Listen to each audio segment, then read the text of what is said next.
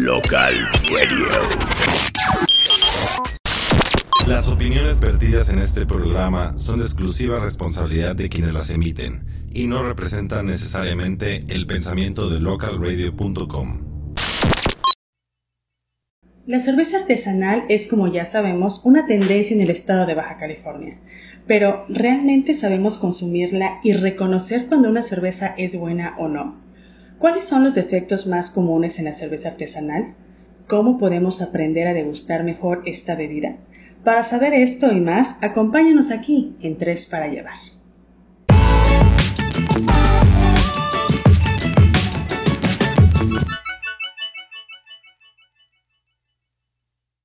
Iván, muy buenas tardes. Bueno, ya casi noches.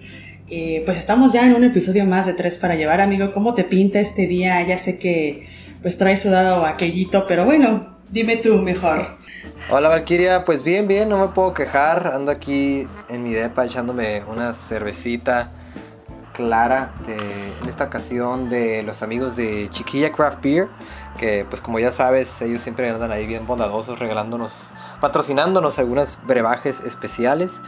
Y pues bueno, mencionar ahorita de paso que nuestros amigos de Chiquilla precisamente están por inaugurar una nueva barra ahí mismo en donde tiene su taproom en Taka Sushi Bento. Van a tener, si ya tenían 16 estilos, ahora van a tener me parece 23 o 24, ¿no? Porque pues van a tener más espacio con esta nueva barra. Así que pues bueno, está como en este camino de posicionarse como una de las barras con mayor variedad de estilos aquí en el puerto. Y pues bueno, ya sabes, el tema de hoy precisamente va sobre la cerveza artesanal y pues creo que es de nuestros temas favoritos, ¿no? Así es. Bueno, y me da risa porque dices, bondadosos nos regalan, pero pues no manches, tú te las acabas chingando todas, güey. Pues es que yo sé que tú lo tomas. te las, todas te las regalan a ti, compa. pues es que me llegan a mi casa, ¿qué quieres que haga? No sé cómo llegan a mí. Yo ni, yo ni bebo, yo ni tomo. Me las tengo que tomar de a huevo. Uy, sí. Oye, ¿tú qué onda? Oye, pues, a ver, dime, dime, dime. Pues platícanos un poquito antes de entrar en temas sobre estas novedades que te traes entre manos. Ya sé que hay un proyectito ahí valquiriano bien interesante y creo que pues a los seguidores de Revista Molcajete también les gustaría mucho saber pues qué hace uno de sus locutores estrella, ¿no? Aparte de estar aquí con ellos. Ay, pues fíjate que sí, hoy es un día que puedo reconocer otra vez, ah, puedo ser testigo de que cuando uno se esfuerza mucho, tiene su recompensa, ¿no? Y pues sí, hay, hay un, hay un, este, pues van a haber proyectos más adelante, no puedo decir mucho porque lo interesante aquí es que la gente paulatinamente sepa esta información, pero bueno, el viernes ya se van a dar a conocer las nuevas etiquetas de los vinos de Valkyria Company para que estén al pendientes. Y conforme pues vaya pasando el tiempo, pues van a dar cuenta por qué de esas etiquetas. Este, van a haber muchas eh, sorpresas también. Y bueno, pues ya poco a poco les iremos diciendo, ¿no? Sobre todo pues esto enfocado a nuestra marca de vinos de la cerveza y del mezcal, pues todo sigue igual, ah, igual de rico todo. Pero pues sí, ¿no? Es un proyecto que tiene desde hace cuatro, desde cuatro años, hace cuatro años, lo del vino, y pues ahorita apenas, pues ya se está, este, pues concluyendo poco a poco, ¿no? Y pues no, de verdad que sí, nos sentimos muy felices porque pues ha sido mucho tiempo y esperemos que a la gente le guste, que yo creo que sí. Vas a ver que sí. ¿Cómo ves? Sí, pues seguramente en cuanto, bueno, yo todas las personas, y pues no me dejarás mentir, ¿no? Que han conocido los productos de Valkyria Co, pues han querido, quedado fascinados, incluyéndome. Así que, pues seguramente ahora que ya salga estas nuevas marcas, estas nuevas etiquetas de vino y pues al mundo, yo creo que también van a fascinar otros paladares, ¿sabes? Ya sabemos que tu especialidad es poner pedo a todo el mundo, así que... así es por algo, por algo he logrado ese apodo de Alba, que tanto me ha costado, ¿no? Albañil. Entonces, yo quiero, yo quiero que todos sean mis albañiles. Es una, ¿cómo se dice? Una secta. Qué vergüenza, qué vergüenza. Una secta de albañiles. Así es, voy a poner mi propia religión, albañiles. Oye, ¿por qué no nos presentas ahora sí a nuestros invitados de hoy? Sí, pues fíjate, hoy estamos de manteles largos porque nos visita el doctor Ulbrich, quien, bueno, pues ahora ustedes ya lo conocen, él estuvo algún tiempo eh, laborando para Canería y pues hoy ya tiene su propia marca que es Doctor Ulbrich y eh, pues él nos va a nos va a ilustrar acerca de la cheve y sobre todo pues eh, cómo podemos darnos cuenta, ¿no? Si una cerveza es buena o no, porque bueno, ya hemos hablado muchas veces de este romanticismo que acompaña la cerveza, pero bueno, hoy vamos a hablar de algo interesante, de algo con más carnita y pues eh, están ellos para contarnos acerca de esas cosas. ¿Cómo estás, doctor Ulbrich? Hola, muy bien, ¿y ustedes? Aguantándome la risa, escuchándolos. A lo mejor se escucha mi risa más, más dale, por ahí. Está bien, por lo menos a alguien hacemos reír. Sí. ¿Qué onda, Ulrich? A ver, cuéntanos eh, de tu proyecto, cómo nace, por qué te, qué te inspiró, ¿no? Eh, para poder hacer tu propia cervecería. A ver, cuéntanos, ¿por qué Dr. Ulbrich? Cuéntanos un poquito de tus marcas, etcétera. Uy, es una, pues ahora sí que es una historia algo larga. Eh, pues yo en lo personal eh, tengo ya nueve años haciendo cerveza. Empecé yo creo que pues como casi todos en, su casa con las ollas, pues algunos de su esposa, otros, yo en mi caso de mi mamá, con las ollas tamaleras de mi mamá empecé haciendo cerveza. Las ollas eh, pozoleras. ¿Mande? Las ollas pozoleras. Las ollas pozoleras. Las ollas pozoleras, sí, Las usé para hacer otros tipos de pozoles. Eh, unos pozoles embriagantes. Pero pues así empecé. de hecho, eh, todo empieza cuando estaba en la prepa todavía. Eh, si no me equivoco, tenía 15 años todavía. Todavía legalmente no me la podía, no me podía tomar la cerveza. Entonces, ah. cuando estaba en la escuela, en una segundo semestre, si no me equivoco, eh, una de las clases, que no recuerdo el nombre, la clase trataba sobre desarrollar algún producto del campo.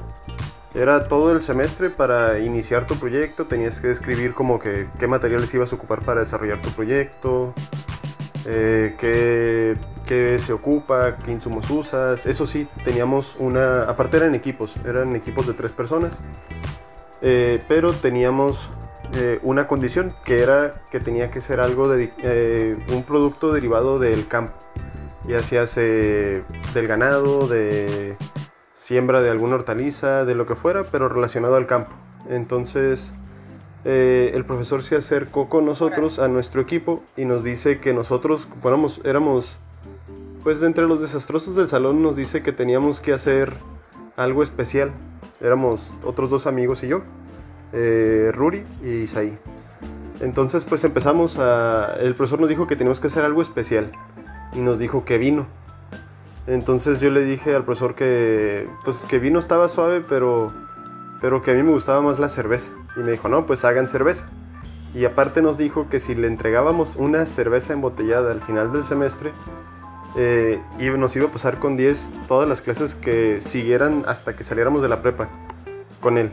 Entonces, pues dicho y hecho, nos, pusimos a investigar, anduvimos dando vueltas en Ensenada para conseguir insumos. O sea, yo no tenía jodida idea de lo que era hacer cerveza. Nada, o sea, para mí hacer cerveza era algo, no sé, que se ocupaba, pensaba que era, ocupaba maquinaria mucho más grande o no sé, no sabía. Entonces me sorprendí cuando vi en YouTube y en internet videos y manuales o que te explicaban cómo elaborar cerveza desde tu casa con lo que tenías en tu casa. Nada más ocupabas los, la malta, ¿no? La malta, el lúpulo y la levadura. Pero ahí en fuera podías hacer cerveza en tu casa con lo que tuvieras. Y eso me abrió el mundo. Empezamos a hacer esa, la cerveza, me acuerdo, a buscar los ingredientes primero. Nos juntamos aquí en, mi casa, empezamos a hacer eh, pues todo ahí con las ollas. Se nos pasó un paso muy importante que es el lavar la malta con agua, hacer el, el sparge, porque no sabía. Entonces esperábamos una cerveza de más o menos 4, 5, 5 de alcohol y nos salió una cerveza de entre 10 y 12 grados de alcohol. Eh, pues al, final se le llevamos al profesor, se le entregamos, se quedó súper contento tanto él como nosotros. Y pues ya de ahí salí, salí de la prepa y yo fui el único que se quedó con las ganas de, pues, de seguir haciendo cerveza. Me, me interesó mucho, me gustó aparte. Aparte, pues me gusta la cocina y esto es, Ujú. hagan de cuenta que es hacer un pozole. O sea, tú mezclas tus ingredientes, tú en la mente ya tienes, conociendo tú los ingredientes, tú ya sabes o te imaginas qué tienes que añadir para lograr ciertos sabores, ciertas mezclas. O sea, uno ya tiene idea. Ya la cuestión es pues aplicarlo de una manera correcta. Pero pues yo fui el único que se quedó con esas ganas de seguir haciendo cerveza y hacía pues cerveza cada que podía. Cada que, que veía algo, juntaba por ahí un dinerito, me compraba un termómetro, me compraba una mallita, me compraba un poquita malta, me compraba cositas. Con todo el tiempo estuve comprándome cositas hasta que por fin logré entrar a trabajar a una cervecería como asistente. Que así, así es, yo creo que es la mejor manera de empezar, de asistente. Lavando ollas, trapeando, Claro. limpiando barriles, así es como creo yo uno debe empezar en este mundo de la cerveza. Limpiando, porque es algo súper importantísimo. Es, yo creo que es lo más importante, porque si haces todo bien, tu receta la ejecutaste perfectamente, pero no limpiaste tu fermentador, no limpiaste una manguera, valió. Se contaminó, Claro. ya no quedó buena. Y que Y dicen que el 80% o el 90% de hacer cerveza artesanal es limpiar, ¿no? es limpiar. Una vez me dijeron que, Sí. que ser cervecero es como ser el máximo nivel de un conserje. Eh, ¿Cómo Sí, se llama? este, ¿Cómo se llamaba este? eh, ¿Cómo se llama este cervecero de Aguamala? Eh, Alfonso, creo, ¿no? Eh, Viloria. Ajá, que dice que, que ser cervecero es un este, conserje glorificado o algo así. Así es, sí, concuerdo con él. sí, sí lo es. Puro limpiar, limpiar todo y volver a limpiar lo mismo y relimpiarlo cuando lo vas a usar y limpiarlo cuando lo dejas de usar, limpian- limpiar mientras lo estás usando, o sea, es, hay que limpiar todo. Todo perfectamente. ¿Y cómo se llama? Pues de ahí trabajé casi, si no me equivoco, cinco años en canería, cuatro y medio, cinco. Eh, trabajé también para Conífera un año y pues es- trabajé en varios proyectitos, colaboraciones de varias cervecerías. Eh, y ya de ahí, pues, o sea, la idea, siempre mi idea fue, y yo creo que la de casi todos, ¿no? Hacer... ¿Mande? In- Independizarte. Sí, eso y pues aparte, o sea, pues qué mejor que trabajar para uno. O sea, es- uno se esfuerza y todo y al final de la semana, por más que uno se esfuerce, pues la mayor parte del tiempo el sueldo va a ser el mismo, ¿no? Entonces, pues qué mejor que para trabajar para uno y, o sea, y entre más te esfuerzas, sabes que más, más puedes lograr, puedes llegar más lejos. Entonces, pues, es, eso, esa era una de mis motivaciones principales y pues aparte, o sea, yo no, jamás he visto esto como un trabajo. Para mí estoy de vacaciones desde hace varios años, aprendiendo y haciendo cerveza y conociendo gente y es algo muy bonito. Disfrutando. Así es. Sí, qué mejor que O sea, estás, estás forjando tu, tu proyecto y a la vez lo estás disfrutando, ¿no? Así es, trabajar y no trabajar a la vez. Eso es, creo que es lo mejor Así de es. todo esto. Aparte de que me puedo tomar, me puedo autorizar cervezas. Sí, no, yo creo que lo más difícil de ser cervecero es ser no acabarse su propio producto, ¿no? Sí, lo, por suerte, por suerte es que ya no me lo puedo acabar ni aunque quisiera, ya es mucha cerveza. ah, pues ya escuchaste, acá aceptamos muchos donativos. ¿Dónde? Sí, sí, cuando gusten. No, Ulrich, no, no sabes lo que estás diciendo. No, no, no. No le den esa confianza, chicos. Ay, ay, ay. Oye, Ulrich. Oye, oye, Panchito, y. Ah, bueno, sigue, sigue, Iván. No, no, no, dale, dale, dale. Tú, tú, tú. Eh, ¿Y cómo nació eh, Doctor Ulrich, no? O sea, ¿por qué? Bueno, te apellidas Ulrich, pero ¿por qué doctor? ¿Por qué? Cuéntanos un poquito de, de tu, de tu logo, porque a mí la verdad se me hace muy interesante, ¿no? O sea, se me hace muy bonito, pues. Ok, pues miren, Doctor Ulrich eh, nace porque mi abuelo era médico. Y cuando yo trabajaba en canería, a veces pues terminaba de hacer mi trabajo y yo me iba a la parte de enfrente, porque es la, es la cervecería enfrente y atrás está la, perdón, es la, pues sí, la cervecería del bar enfrente y atrás es la planta de producción. Entonces yo terminaba y me iba a veces al bar a tomarme unas cervezas o a platicar con la gente. Me gusta mucho atender también. Platicar en general con los clientes. Entonces muchos me preguntaban cómo me llamaba. Y yo les decía Francisco Ulrich. Entonces mi abuelo, mi bisabuelo y mi tatarabuelo eran Francisco Ulrich. Mi papá es Francisco Ulrich, o sea, es una línea directa de Francisco Ulrich. Entonces a mi abuelo lo ubicaban mucho y me decían, tú que eres del doctor Francisco Ulrich, eres su hijo, eres su nieto, ¿qué eres? Y yo nada, pues soy su nieto. Entonces por ahí ya muchos me empezaron a ubicar por mi abuelo y por mi papá, pero principalmente por mi abuelo porque muchos eran, alguna vez fueron sus, pues sus, ¿cómo se dice? Sus pacientes. Y mi abuelo fue su, su doctor familiar. Entonces, aparte de que escribo medio feo y medio, y de repente también me preguntaban cosas sobre las cervezas y yo me soltaba hablando, o sea, me preguntaban y me soltaba con algún tecnicismo y algo.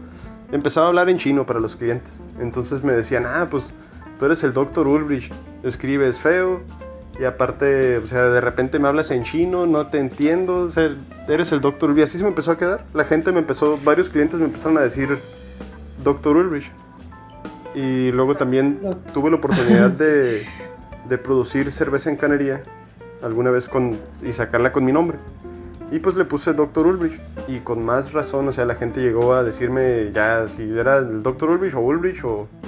Pero ya ubicaban también, llegaban y preguntaban por la cerveza Dr. Ulrich. Entonces, eh, al momento yo de empezar ya a maquilar el nombre de la cervecería tal cual iba a quedar y el logo y todo lo demás, pues aproveché pues mi apellido, Dr. Ulrich, aproveché mis raíces eh, pues lejanas alemanas de mi bisabuelo, tatarabuelo si no me equivoco.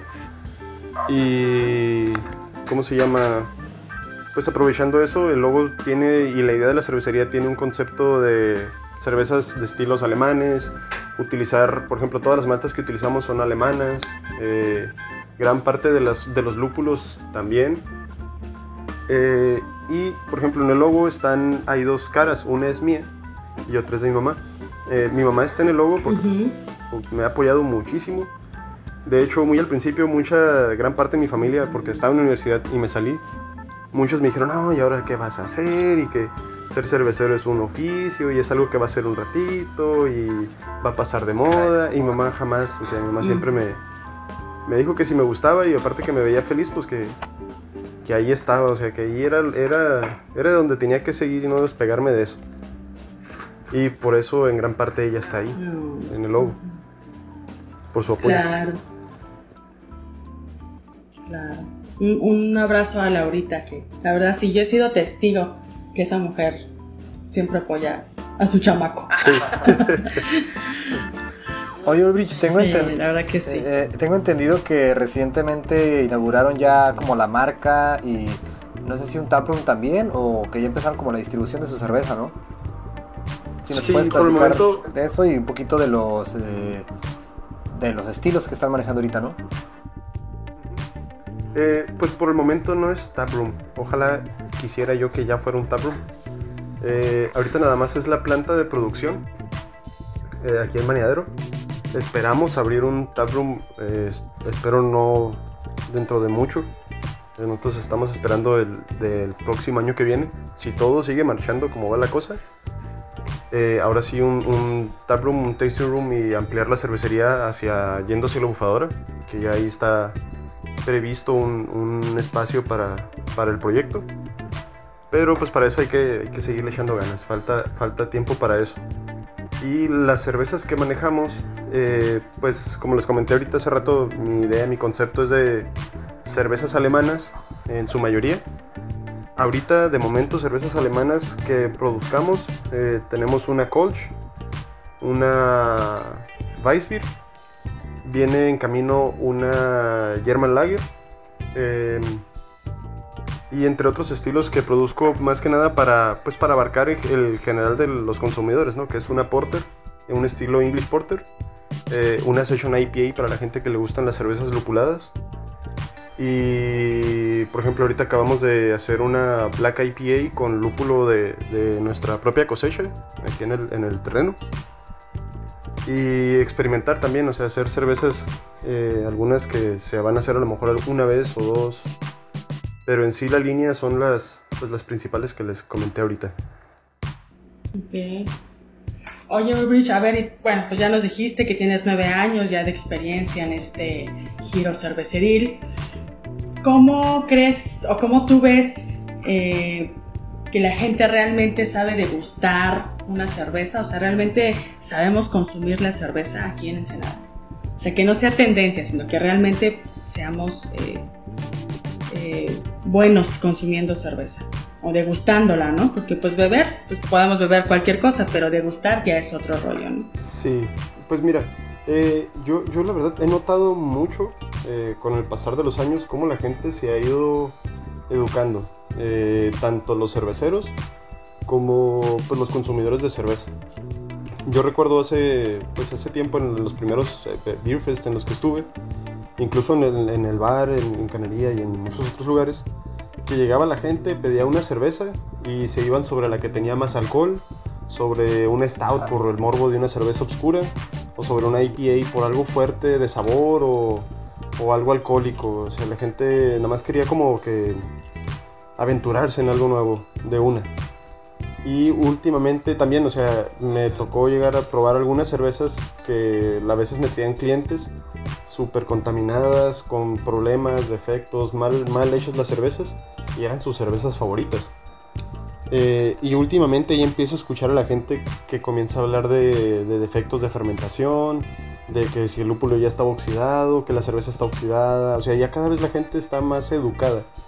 Eh, de hecho, a veces hasta me, me, sorprende la gente, sí, que empieza a decirme, oye, esta cerveza, a ver, pruébala, huele, huele de acetil, ¿verdad? Ya me empiezan a hablar de, de defectos, o sea, y eso es, para mí es muy bueno, o sea, y me imagino que también para, pues para la, las, los productores de cerveza, porque un público educado es un público que también va a promover buenas cervezas, y si tú haces una buena cerveza, pues te van a, te van a apoyar, eh, te van a recomendar, o sea, entre más sepa la gente que está consumiendo, mejor. Eh, también últimamente lo que les comentaba, que la gente empezaba como que a probar puras cervezas fuertes, y hay gente que llega pidiendo estilos a lo mejor más ligeritos o más complejos. Eh, ya no llegan solamente por las IPAs o la que tenga más alcohol o las ya empiezan a pedirte cosas un poquito más complejas, una Gosé, una Berliner, eh, Blonde, algo ya no se van sobre el alcohol, hay de todo, ¿no? Hay, hay gente que sí empieza de poquito a poquito, pero mucha otra gente, y creo yo al principio el grueso de la gente llegaba sobre algo fuerte, o sea, probar algo, pues hacían unas caras, la gente le daba un trago a la cerveza y como que oh, está bien fuerte, pero pues me costó 50, 60 pesos, pues ya me lo tengo que tomar. pero pues es artesanal y hay que entrarle, ¿no? Pero sí, poco a poquito sí he notado yo como la gente Oye, ha ido educándose. Ya es más conocedora. Así es, y eso es muy bueno. ¿Cuáles serían los defectos eh, más comunes de la cerveza artesanal? Eh, pues yo creo que el del más común, lo más básico es el diacetil, que es el aroma a, mantequilla. Y ya de ahí, por ejemplo, me toca mucho a veces uh -huh. encontrar en stouts o porter o se les pasó la mano con las maltas tostadas y está astringente o se les tuvieron algún problema en su maceración. Se les fue poquito para arriba la temperatura un ratito y igual te suelta astringencia, la malta libera astringencia y te, se percibe en el paladar. Eh, pues el aroma a manzana, a manzana verde cuando son cervezas jóvenes. Eh, a veces mm, cervezas muy esterosas eh, cuando no deberían serlo. Y pues contaminaciones. Eh, que por suerte yo he notado que en Senada en serio han mejorado muchísimo. Muchísimo, muchísimo todos. O sea, desde el más pequeño hasta las cervecerías más grandes. Cada vez están mejorando pues sus estilos, sus métodos, su, su calidad en general. Okay. También está el, el, clásico ese del trapo mojado, ah, es, el, el, olor a pedito. Así es, sí, el sulfuro. el sulfuro es el aroma a, a, huevo podrido que va en algunos estilos. Algunos estilos lo pueden tener o no, pero en muy pequeña cantidad. Eh, por ejemplo, cuando, cuando estás, cuando haces una lager y no les hecho un buen proceso de lagering, te, eh, por lo regular, por ejemplo, si abren una, lo más básico, una Heineken, la Heineken tiene ese aromita así cuando la destapas como, a, como dices, a pedito, a, huevo podrido. Y eso es, es, es... O como azorrillada, ¿no? Aparte de que están azorrilladas. pero, pero, ¿cómo se llama? Ajá, sí. pero se percibe ese como aromita característico a como dice huevito podrido de pedo. Y eh, eso pasa, por ejemplo, cuando una cerveza no, es, no lleva un buen proceso de lagering o tienes alguna contaminación y literal estás oliendo sulfuro de bacterias que hay en el agua estancada y generan ese mismo sulfuro. Que no te vas a morir, tal vez te dé un poquito de diarrea, pero no te vas a morir. Pero tampoco, o sea, es agradable que te pide, pedir, por ejemplo, una blonde y que te llegue oliendo así como a huevo podrido, pues no. Pero si te pides, por ejemplo, una. Sí, no. Una Pilsen, una German Lager, es probable que tenga por ahí un poquito. Muy poquito. Tampoco algo sutil. No tiene que ser así. Tampoco que lo primero que huelas es un aroma a huevo podrido. Tiene que estar balanceado entre el lúpulo, eh, dependiendo del estilo, ¿no? Entre las maltas, el aroma a cerveza en sí y por ahí tiene que estar el, ese aromita si va de acorde al estilo. Pero sí, sí es un, un, defecto, pues también algo recurrente. Oye, Ulbrich, algo que yo he notado muchas veces en algunas cervezas es, no sé si sea un, pues sí me imagino que es un defecto, ¿no? Que a veces es como que huelen un poquito, o saben un poquito como a cloro, como, creo que son en particular las cipas a veces que que como que se confunde un poquito ese aroma lupuloso muy rico, pero como que no sé si, si las dosis no están bien equilibradas o qué rollo, que, que luego sí dices, ay güey, esta madre me sabe a Sí. eso, eso puede ser eh, dependiendo, por ejemplo, eh, puedes que tu levadura haya fermentado mal o alguna contaminación y te genere clorofenoles que te da un aroma similar al cloro eh, la otra es, por ejemplo, algún cervecero que utilizó cloro y no lo retiró bien, pero eso te va a afectar mucho y para que se perciba en la cerveza, pues ya eso está peligroso. Que igual eso es algo que yo veo muy, muy difícil que ocurra. Eh, la otra, a lo mejor lo que me dices que me comentas que es en IPAs, eso puede ser porque es dependiendo también la percepción de cada quien va a distinguir diferentes, eh, de diferente manera pues, los aromas y los sabores en, pues, en general en todo. Pero, eh, por ejemplo, en las IPAs es muy común que a veces eh, uno al momento de conseguir sus insumos, eh, especialmente el lúpulo, que es un producto muy fácil de que se degrade o se lastime, a veces no está en las mejores condiciones y te genera sabores que ya uno pues, se escucha mucho como un azorrillado, que eso es por el lúpulo. Entonces en IPAs que a lo mejor le pegó el sol a una botella, se calentó, eh, el lúpulo ya, ya no venía de la mejor calidad y te da ciertos aromas como herbales, eh, pues dependiendo de la percepción de cada quien. De, a mí, por ejemplo, me da un aroma, eh, se me hace un poco difícil de describirlo, pero como picosito, como, a, como cuando guardas algo, no sé, en el refrigerador unas ramas ahí se te secaron y luego las hueles y huele ya a rama vieja, o sea, descompuesto. Ese es el aroma que me da a mí el lúpulo lastimado. Sí, como cuando te regalan unas flores y no le cambias el agua por días. sí, ya la, flor empieza a oler mal, porque ya está muerta, está descompuesta. Ajá, el tallo. Ajá, está, ajá, está oxidado. Y principalmente con el lúpulo es pues oxidación por oxígeno. Por eso las bolsas de lúpulo vienen al vacío, el pellet de lúpulo que siempre vienen al vacío y dependiendo el productor a veces le ponen CO2 a la bolsa o nitrógeno para, para que no haya oxígeno disuelto en el aire y que te, te oxide el, el, lúpulo, o sea que tenga la mayor vida posible hasta el momento en el que abres la bolsa.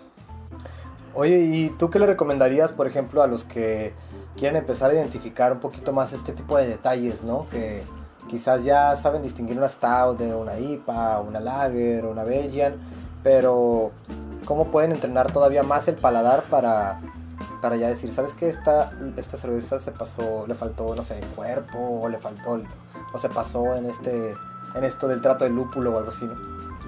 Eh, pues ahora sí que primero que nada probar. probar, probar y probar.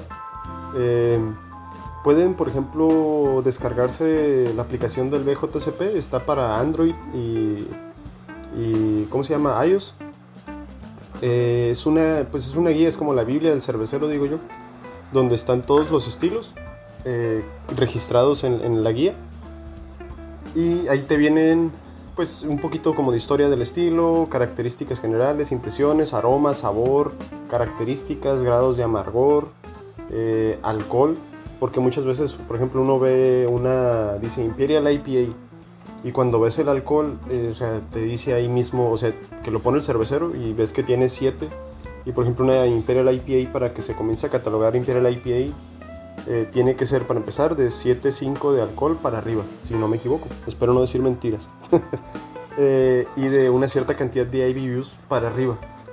Eh, entonces, por ejemplo, ya si... Ese, es un muy buen método para, para aprender. O sea, agarrarte el libro, comprarte unas cervezas, buscar el, el estilo en tu BJCP, que tiene ahí una guía al principio de, de los estilos y probar la cerveza, leer la guía mientras pruebas la cerveza, sentir las características, si cumple con los parámetros. Eh, en sí la guía no es nada compleja, está muy sencilla, muy fácil de, de comprender, no te viene así con cosas tan extravagantes ni palabras rimbombantes, o sea, es algo muy fácil de entender. Sí, y aparte pues es gratis, o sea, no, la aplicación es totalmente gratis. Eh, se la pueden descargar creo que está en PDF. Eh, y pues eso les va a ayudar mucho a la gente que quiera aprender un poquito más de cerveza y que quiera tomar cerveza incluso de, pues, de una manera tanto más responsable como mejor, disfrutarla más. Está este libro y puedes comprar unas cervecitas, agarrarte entre amigos y que uno tenga ahí o dos la aplicación y que la lean mientras prueban la cerveza e incluso, o sea, si es una muy buena cerveza les va a saber mejor. Van a aprender más, van a, o sea, ya van a saber más todavía de la cerveza. Así que hay que consumir mucha cerveza. Digo, para, conocimiento. hay, que, sacrificarse por el bien de la humanidad y el conocimiento.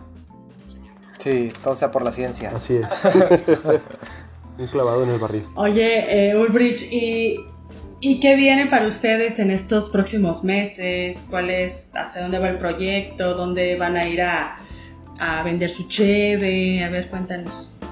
Pues ahorita, por suerte, hemos tenido muy buena recepción de la gente. De hecho, ahorita mi equipo ya no me alcanza. El, pequeño cuarto de fermentación ya de plano ya no me alcanza. El cuarto frío tampoco. Eh, la cocina también ya está. Tengo que estar cocina y cocine. De hecho, cociné a. Llevo toda esta semana cocinando. El día de hoy cociné. Mañana vuelvo a cocinar y probablemente hasta el viernes. Eh, vamos a ir al, el próximo 27 y 28 de este mes a Mexicali, al, al ¿cómo se llama? Summer Night Beer Fest. Eh, viene también el San Quintín, el Oktoberfest en San Quintín. Ahí también vamos a estar. Y pues ahora sí que seguir picando piedra y buscar más puntos que quieran adquirir nuestra cerveza y pues hacer publicidad darnos la mano y darle publicidad a ellos y ellos a nosotros y, pues seguir buscando manera de, llegar a más gente. Por supuesto, pues bueno, ojalá que la gente que escuche este podcast pues se anime a seguirlos en sus redes sociales. Me imagino que los encuentran como Dr. Ulbrich en Instagram y Facebook. Sí, como Dr. Ulbrich Brewing Company. Brewing Company. Bueno, ahí lo tienen para que por ahí supongo que les pueden hacer este pedidos de como eh, no sé si a domicilio o cómo lo están manejando ahorita. Eh, pues ahorita, eh, dependiendo la cantidad que nos piden, si, si, es viable, si entregamos a domicilio hasta donde quieran y podamos. y sí, ahí se pueden comunicar con nosotros, preguntarnos dónde pueden encontrar la cerveza, en qué puntos, qué, bares o, restaurantes tienen nuestra cerveza.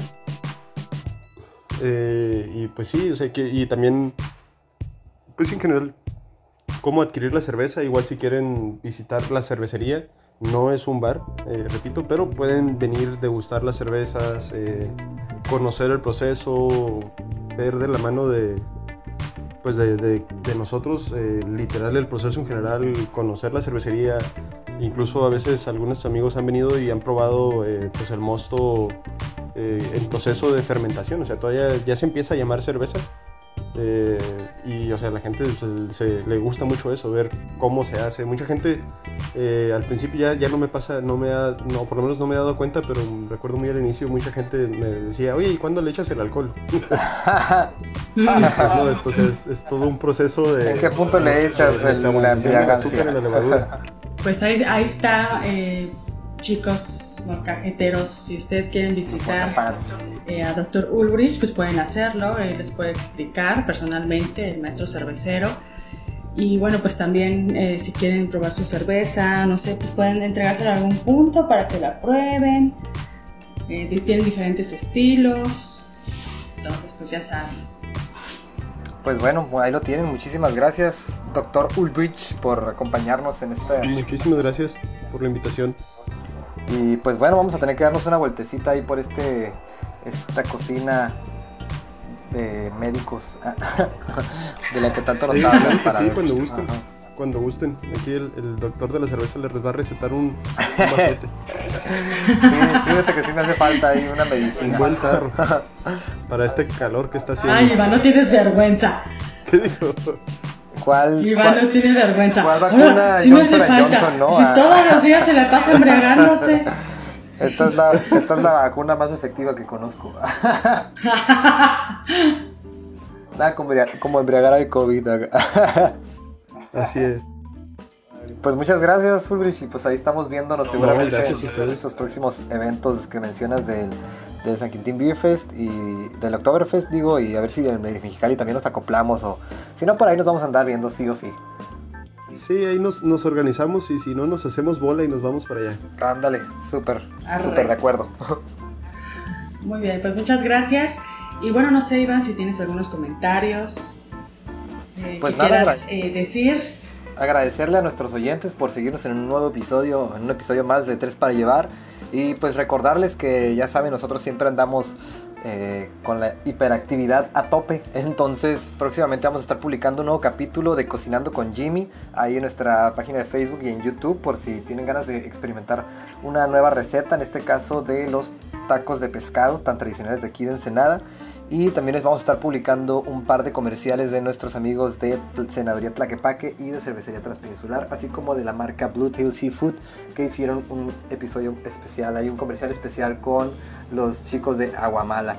Entonces, pues nada, ahí para que estén pendientes y no se pierdan nuestros super contenidos que ya saben hacemos con mucha creatividad, con mucha pasión y con mucho amor para todos ustedes, al igual que este podcast. Valkyria, no sé si tú quieres decir algo. o- Pues nada más recordarles que estaremos muy pronto con un episodio más y que recibimos sus sugerencias, sus comentarios. No sé, este, si quieren que corramos a Iván, que se quede. Tu censura. Estamos aquí para servirles. No, pues nos vemos el próximo episodio. Pórtense mal, porque qué aburrido portarse bien siempre y sean felices. Amén. Nos vemos pronto. Amén. Muchas gracias. Esto fue. está terminado. Amén.